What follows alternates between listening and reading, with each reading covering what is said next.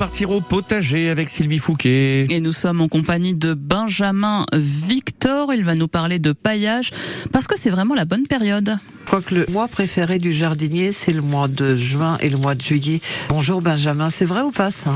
Absolument. C'est vraiment les mois où, euh, où on prend à mes yeux le plus de plaisir parce qu'on récolte, on sème, on peut continuer de semer pour préparer justement la fin de l'été, pour continuer à récolter un maximum de temps dans l'année des légumes.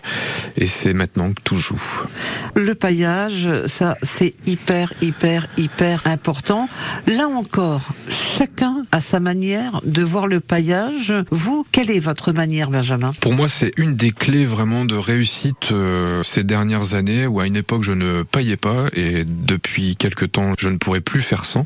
Pour moi, vraiment pailler, c'est une protection du sol lors de ces mois de sécheresse, ces mois de chaleur. Euh, il faut vraiment, à mes yeux, maintenir une vie dans le sol. Donc, euh, le paillage est pour moi la meilleure méthode pour le faire. Alors, effectivement, il y a différentes façons de faire. On peut pailler naturellement avec de la paille, du foin, de la tonte d'herbe.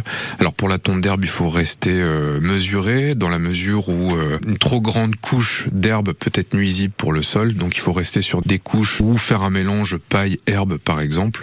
Mais l'herbe coupée, on sait qu'on tombe tous nos pelouses l'été, ça peut être un très bon moyen pour commencer un paillage ou en tout cas protéger les premiers euh, centimètres du sol et garder une humidité et une fraîcheur dans le sol qui est vraiment bénéfique pour les plantes du potager. Ça c'est bien parce que au lieu de mettre euh, dans un coin l'herbe qu'on a euh, coupée autour de la maison, aussi bien qu'elle soit au potager et qu'elle puisse être utile pour les cultures. Exactement. Il y a d'autres ingrédients, si je puis dire, que vous utilisez vous pour le paillage, Benjamin? Alors essentiellement de la paille que j'arrive à récupérer. Alors le meilleur des paillages est celui qui est le plus local possible. Donc vraiment j'utilise la paille que j'arrive à récupérer euh, autour de chez moi grâce à la générosité euh, de des voisins. Des voisins. Donc ça c'est vraiment appréciable. Coucou les euh, voisins et merci hein, de merci de Benjamin. beaucoup. Merci beaucoup. Donc vraiment de la paille. Cette année j'utilise aussi une nouvelle plante qui s'appelle le miscanthus, qui est une essence qui est justement cultivée